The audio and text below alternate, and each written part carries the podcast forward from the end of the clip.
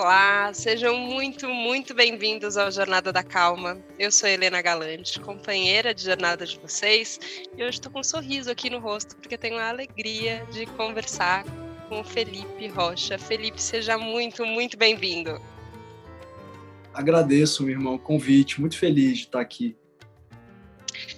Felipe, vou te contar que o primeiro contato que eu tive com você e com o trabalho que você tem com o Xamanismo Sete Raios foi através dos textos. É, a gente estava falando um pouquinho antes, né, sobre tecnologia e o quanto às vezes a gente se sente correndo atrás da tecnologia, não dando conta de todas as coisas novas.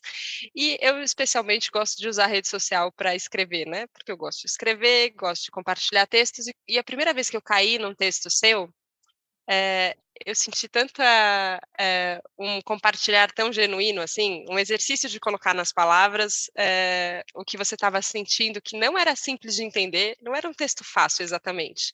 Eu tive que ler e aí eu falei, tá, do que que ele está falando, do que que ele está sentindo?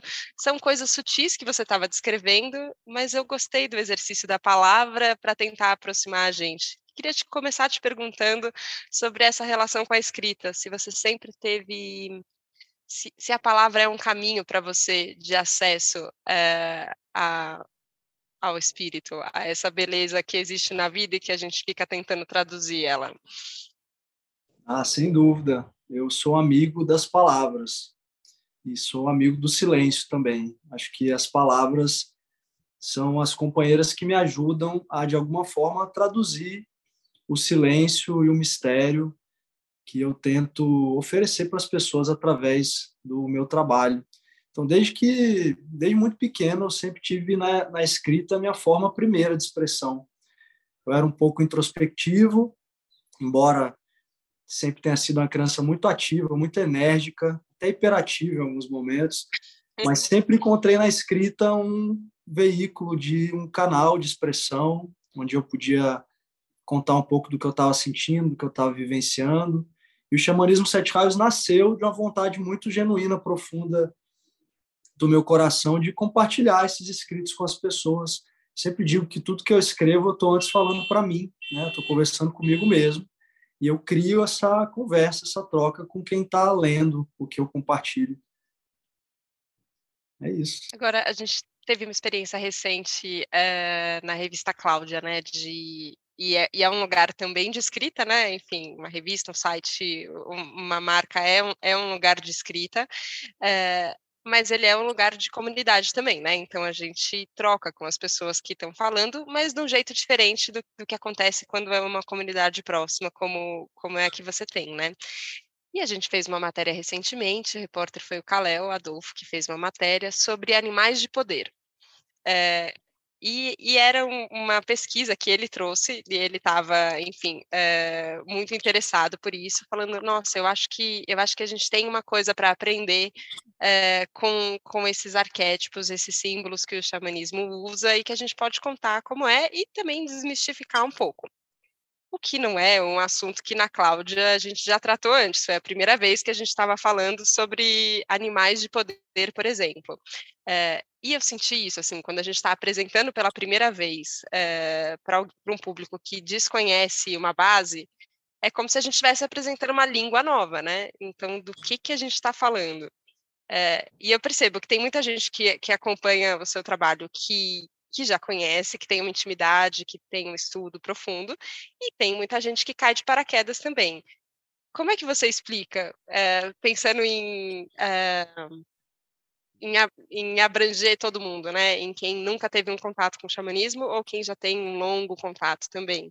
É, desde o que é, ou até essa minúcia, por exemplo. Queria te ouvir falando de animais de poder, por exemplo. O que, que você sente que parece que tem mais pessoas no mínimo despertando uma curiosidade, vai, talvez, pelo tema agora? Eu sinto que hoje a nossa prioridade, talvez não a prioridade, mas a missão que nós abraçamos foi levar esse universo da magia, esse universo da espiritualidade, esse universo do transcendente, do incorpóreo, para as pessoas que momentaneamente se encontram afastadas de toda essa beleza, de todas essas possibilidades. Bem por isso, hoje nós estamos em São Paulo, aqui no coração da Selva de Pedra. Então, o xamanismo, para mim, é uma ciência, uma filosofia tão simples quanto complexa. Se você quiser abordar o xamanismo de um ponto de vista complexo, metafísico, filosófico, você vai conseguir. Mas, para mim, a grande beleza do xamanismo, enquanto caminho espiritual, enquanto filosofia que nos ajuda no processo de reconexão com a nossa essência, com a nossa terra, com o nosso planeta, é justamente a gente enxergar a expressão do espírito nas pequenas coisas. Então, o xamanismo ajuda as pessoas a se reencontrarem numa dimensão mais profunda através desses símbolos, dessas histórias, desses arquétipos que foram perdidos ao longo dos tempos. Então, quando nós falamos dos animais de poder, quando a gente fala dos mitos, das histórias dos povos originários, nós estamos, de alguma forma, lutando em silêncio e através das palavras pela sacralização do nosso mundo. Eu acredito que o futuro é ancestral mesmo. Então, o presente passa por nós compartilharmos com as pessoas que têm o coração aberto a receber sementes, possibilidades, subjetividades que vão ajudar as pessoas a se reconectarem com esse mistério que, quando a gente começa a se aproximar dele, a gente percebe que ele é muito mais familiar do que a gente imaginava. Então, aquele animal, o cheiro daquela erva, aquele chão do ritual, a gente vai percebendo que tudo aquilo é muito mais familiar do que a gente pressupunha. Porque nós somos isso. Nós viemos da natureza. De tudo que a natureza é feita, nós também somos. Aos poucos, a gente vai só recordando essa história. Quando você fala de natureza, eu gosto de uma dimensão concreta que a natureza dá, né? É isso, assim, ó, o chão que a gente pisa, é, o ar que está entrando, que está movimentando a narina, é, o barulho que tem uma onda que chega até o seu ouvido, faz vibrar e você interpreta ela de tal maneira, tem, tem uma dimensão concreta muito forte. Mas eu percebo que a gente tem hoje em dia também, e ainda mais em São Paulo, né? Como você falou, hoje eu não estou gravando exatamente em São Paulo, mas moro em São Paulo também. É, e é essa é, é esse concreto para todo lado, né? Essa, parece que a natureza não está ali. A gente está ali, a gente é da natureza, é, a natureza está em todos os lugares, ou pelo menos eu vejo assim, mas tem essa sensação de deslocamento, né? A gente não, a gente não coloca uma foto no meio da Avenida Paulista e fala, eu e a natureza. Mas a gente uhum. vive nesse ambiente. É, e, e eu, eu entendo que tem um, tem um valor, né? Essa, essa conexão com, com com, o concreto da, da natureza na sua forma mais é, pura, não sei se dá para dizer assim, mas é isso, a flor, a grama, a árvore, a água, tem, só que, só que também tem a gente na, na no, no, espaço urbano, que seja, também lidando com isso. É, como é? Eu vejo que você, você busca bastante refúgio também no mato, né? Assim, precisa de, um mato, de uma natureza de, nesse formato. Mas você mora em São Paulo também. Como é que fica isso para você? É um desafio, mas é um desafio muito recompensador e prazeroso até mesmo, porque uma das, uma das prioridades do nosso trabalho, da maneira como eu tento levar o xamanismo para as pessoas, é ajudar as pessoas a se reconectarem com a natureza, até mesmo de uma forma objetiva, onde quer que elas estejam, dentro do seu trabalho, dentro de casa, no meio do, da paisagem cinzenta de São Paulo, nos ambientes mais inóspitos, ali nós somos convidados a resgatar a nossa divina natureza, numa dimensão incorpórea, metafísica, mas também a partir da percepção de que nós somos a natureza e que nós vibramos a natureza quando a gente olha para uma criatura viva de uma maneira diferente como nós olhávamos antes. Quando a gente escolhe se relacionar com as pessoas com uma outra postura, quando a gente escolhe lidar com os nossos problemas de uma outra forma, quando a gente compreende que a vida é cíclica, a vida é feita de morte, renascimento, de transformações, tudo está em constante mudança, tudo está se transformando a cada segundo. Então, o xamanismo, para mim, é uma possibilidade de a gente resgatar essa natureza intrínseca onde quer que nós estejamos. E isso, naturalmente, vai levar as pessoas a procurarem a natureza concreta, a natureza vibrante, pulsante, verde, na medida em que você se reaproxima da dimensão do espírito. Então, isso se torna um movimento natural. As pessoas vão olhar para a árvore de uma forma diferente, vão se conectar com a sua respiração de uma forma diferente. E aí, pouco a pouco, a gente consegue se aproximar do que é o nosso grande objetivo, que é ajudar nesse processo de reverdecimento da paisagem árida do pensamento humano, do reflorestamento do coração cinza das pessoas dentro das cidades. A ressacralização do mundo passa pelo resgate da nossa natureza. a natureza invisível que existe dentro de nós, porque tudo que a natureza é, nós também somos. Krenak fala isso no livro dele, né, Ideias para Adiar o Fim do Mundo. Eu não consigo pensar em nada que não seja a natureza. Até aquilo que em algum momento eu julgo feio, desprezível, inconveniente, aquilo também é a natureza, se mostrando para nós e nos convidando a enxergar a beleza da vida que pulsa em todas as coisas, inclusive nas coisas feias, incoerentes e indesejáveis. Então, falar de xamanismo dentro das grandes cidades é trazer a espiritualidade para uma dimensão mais prática, mais objetiva, para além da religiosidade e para além da necessidade de você precisar estar no meio da mata ou dentro de uma cachoeira para se conectar com a natureza. Mais uma vez, não há nada que não seja natureza. Então, essa é a ideia da gente praticar e viver o xamanismo dentro do contexto urbano. É onde a necessidade hoje prevalece essa ideia de reflorestamento do coração eu achei muito bonita, assim, porque tem, é, parece isso, assim, a gente está distante da nossa própria natureza, né? É, de, de maneiras muito. Eu tenho sentido cada vez mais, assim, de maneiras muito mais profundas do que talvez eu soubesse. É, e é bizarro, porque eu já estou nessa faz um tempo, né? Assim, estamos aqui tô há 35 anos, assim, que eu tenho de idade, que, que eu comecei profissionalmente, inclusive, a trabalhar com autoconhecimento já há bastante tempo agora, é, mas tem horas que ainda fala, nossa, eu acho que eu realmente não me conheço nada, eu acho que eu tô ainda tateando o que, que é essa natureza interna que que tem aqui, que eu sou isso, e é um bizarro eu não saber o que eu sou, sendo que sou eu que sou, mas é isso que a sensação é um pouco essa, assim, é, e eu acho que dentro desse processo de, de reflorestamento é, tem uma.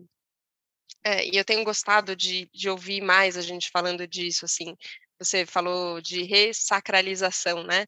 Dessa dimensão sagrada, que eu acho que por muito tempo, eu, eu pelo menos adolescência inteira, assim, lembro de ser de ouvir qualquer coisa que mencionasse sagrado, divino, como uma balela. E isso daqui não é, eu não preciso nem ouvir com isso. Isso daqui é uma historinha para boi dormir, assim. E hoje eu já vejo que tem, tem pelo menos um, um insight de que tem um motivo para a gente, como humanidade, ter, ter, feito tantos rituais, né? A gente ter se encontrado tanto de tantas formas ritualísticas é, e ter criado ritos de passagem e ter feito processos que ajudam a gente a lidar com as fases da vida. Só que é, eu, eu, às vezes sinto uma dificuldade também, porque por mais que eu estude e fale, nossa, que lindo, e isso com, com diversos caminhos, é, tanto religiosos quanto espiritualistas é, em geral, assim, que às vezes eu olho e falo, isso é lindo, mas aí eu falo, mas esse ritual, se eu importar esse ritual sem entender nada do que está acontecendo, também fica um pouco vazio, é, é um pouco estranho. É, uma vez estava conversando com o Renato Nogueira, ele estava falando sobre rituais de, de passagem da adolescência do continente africano. E aí que eu falei, nossa, que lindo, mas aí eu não consigo pegar isso daqui e falar, agora isso é meu e agora é, eu, eu visto isso assim, sem saber. Mas ao mesmo tempo eu preciso me aproximar também, eu preciso descobrir, eu preciso voltar a achar esse sagrado e essa ritualística e esse, é, essa devoção dentro da gente. como fica assim para você é, dentro dessa ideia de, de é, estudar a fundo de, de, uma forma o que, que é um ritual puro, o que, que é em relação ao xamanismo dos povos originários e como, como isso é feito, e como a gente se aproxima, é, mas sem também se fazer desse jeito assim, que a gente hoje quer tudo muito rápido, né? Então me dá aí uma camiseta que eu vou vestir, que agora vai resolver, porque agora eu estou usando essa, fiz esse processo aqui. Falei um monte, Felipe, socorro. Mas, enfim, a cabeça às vezes funciona isso. desse jeito. Me ajuda. É isso, minha irmã. O Davi Copenaua, no A Queda do Céu, uma obra magnífica, é, ele menciona como nós nos tornamos uma sociedade de mercadoria, né? um povo de mercadoria. Então, a gente tem a tendência muito melancólica em transformar tudo num produto de prateleira. E hoje nós testemunhamos uma realidade tão auspiciosa quanto perigosa de pessoas que estão tentando comprar a cura, tentando comprar rituais, tentando comprar a espiritualidade, como se eles fossem elementos de prateleira, né, buscando soluções mágicas, panaceias, é, soluções prontas, e eu não acredito nisso. Acredito que a espiritualidade passa por uma reflexão constante de onde eu me encontro, o que eu busco, o que me alimenta, o que não faz mais sentido, quais os caminhos que eu comecei a trilhar, que hoje não mais se harmonizam com o que eu estou querendo buscar na minha vida numa dimensão mais profunda. Então, acredito verdadeiramente que a gente precisa, ao mesmo tempo, abrir o nosso coração para encontrar esse conjunto de informações, com muitas aspas, que a gente foi perdendo ao longo do tempo, que é a ressacralização do mundo, o renascimento arcaico, na minha visão, passa por nós abrirmos o nosso coração a esse resgate.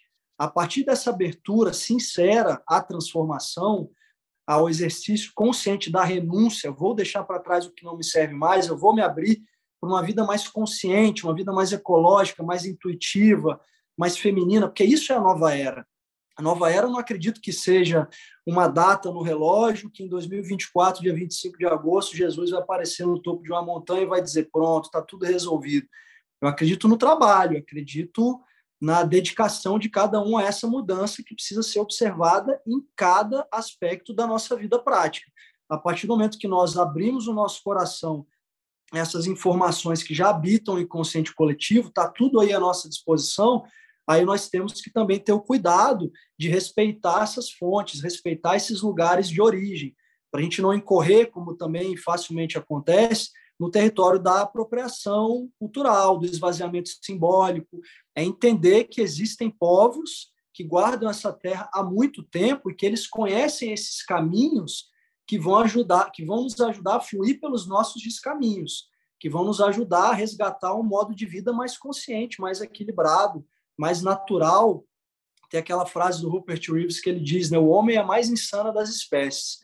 Ele adora um Deus invisível e mata a natureza visível, sem perceber que a natureza visível que ele mata é esse Deus invisível que ele adora. Então nós precisamos efetivamente abrir o nosso coração para esse sagrado perceber que o propósito da vida é o espírito, o propósito da vida é o sagrado, o propósito da vida é a beleza.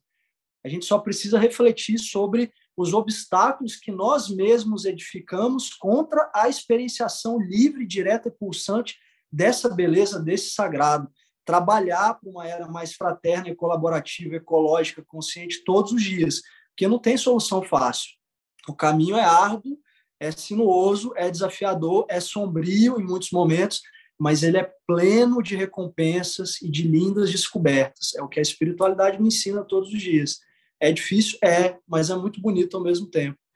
Então, é essa responsabilidade de cuidar e zelar por esses saberes que nos são oferecidos por povos que já estão aqui há muito tempo, e essa liberdade também de me permitir criar os meus rituais dentro da minha casa a partir daquilo que a minha essência sugere. Acender uma vela, fazer uma oferenda, fazer uma meditação, acender um incenso. Ah, mas é capim e limão, é cidreira, é salve. É aquilo que você sentir. Que aí, quando a gente abre os portais do ritual, do sagrado na nossa vida, a gente já entra numa dimensão de respeito e reverência àqueles que já trilham esse caminho mais tempo que a gente, aqueles que já guardam esses saberes num lugar de muito cuidado e muita proteção. Então, acho que é esse equilíbrio, abrir o coração e estar disposto a trilhar o caminho com responsabilidade e devoção. Eu gosto muito dessa ideia de que é um trabalho e que é um caminho, né? Não é à toa que chama Jornada da Calma. Eu penso muito nisso, assim, que tem um que tem um trilhar e tem um passo a passo que, que não está pronto, mas a gente vai construindo com esse trabalho. Mas eu sinto, é, é uma pergunta que que eu hoje em dia tenho pensado muito nisso, assim, que a gente a gente trabalha para esse abrir do coração, né? É, para esse contato com uma coisa que é maior do que a gente, ou pelo menos eu sinto assim, né? Que, que o que eu estou buscando, mesmo quando eu estou falando da calma, quando eu estou falando da felicidade, quando eu estou falando do amor, eu estou falando de algo que é maior do que Helena, né? Assim, não, não, não dá conta, os meus, os meus limites aqui físicos não dão conta disso. É uma coisa maior. E é uma coisa que me liga a você e que me liga a todo mundo que está aqui ouvindo. Então, tem, é, tem, ao mesmo tempo que tem um exercício de, de humildade, de reverência, né? Porque você fala, tá, eu sou pequenininho aqui, ó, perto dessa coisa que eu tô querendo acessar, desse mistério que eu tô querendo tocar, eu sou pequeno. mas ao mesmo tempo eu sinto que existe um momento na jornada em que você tem que aprender a se escutar mais no meio da história, entender que tem você, tem o seu coração dizendo, que seja dizendo se tem que ser o incenso de capim-limão ou se tem que ser o incenso de, sei lá, é, Palo Santo, não sei. É, tem uma coisa que você você decide e tá tudo bem com o que você decidir e você tomar, fazer as pazes com essa decisão. Quando você aprende que tem um ego e uma voz na sua cabeça que não é você e que ela te atrapalha muitas vezes, eu fico às vezes nesse lugar assim, tá? Isso daqui que eu tô que eu tô tentando ouvir e validar a mim mesmo. Eu tô validando só uma só uma personalidade que eu construí, que tem motivos para ser assim desse jeito. É, e na verdade eu preciso baixar minha bola e escutar mais? Ou será que eu estou no momento em que eu em que, em que sou só eu mesmo e é a minha natureza falando e eu tenho que, que aprender a me ouvir? Como é que é para você? Já é mais claro quem é que está falando quando você está falando de ouvir seu próprio coração? Eu lembro de uma passagem do Rumi, poeta sufi, que ele diz: a voz que mata o ego é um ego muito maior. E essa frase me marcou muito. E a partir dela, eu tento praticar na minha vida essa interrelação entre o ego e a voz da consciência, o eu superior, a intuição, a nossa essência, como a gente preferir falar, né? Encarar isso como uma dança, em que em alguns momentos o ego ele vai gritar de forma estridente, ele vai lutar sempre contra qualquer situação que de alguma maneira o coloque em perigo. E a nossa intuição tende a se manifestar de uma forma silenciosa, de uma forma tranquila, mas eu entendo que às vezes é fundamental a gente escutar a voz do nosso ego, porque ele é esse embusteiro interno que vai colocando as armadilhas na nossa frente. Cada vez que a gente consegue contornar uma armadilha que ele coloca, a gente fortalece a nossa relação com aquele silêncio que talvez a gente não esteja conseguindo escutar naquele momento, mas nós estamos, ao escutar a voz do nosso ego e, de alguma maneira, contornar as armadilhas que ele coloca no nosso caminho, a gente se fortalece na nossa essência no nosso espírito. Então, sinto que é muito mais a gente deixar de enxergar isso como uma briga e enxergar como uma dança, em que os dois têm um papel fundamental na nossa constituição, no nosso processo de reencontro com a nossa essência divina, absoluta e transcendente. Nós não somos daqui, mas nós estamos aqui. Estar aqui impõe esse relacionamento constante com os desafios que a vida material nos impõe, e o ego ele pode ser visto, pode ser encarado como um grande aliado, um grande companheiro. O Paul Brunton, um filósofo que eu aprecio muito, ele diz que nós viemos para cá para permitirmos que o ego nos escravize, para que então, pouco a pouco, nós possamos escravizar o nosso ego. Então a gente mergulha nessa trajetória descendente em direção à matéria, para que nós possamos ascender de volta à dimensão do espírito.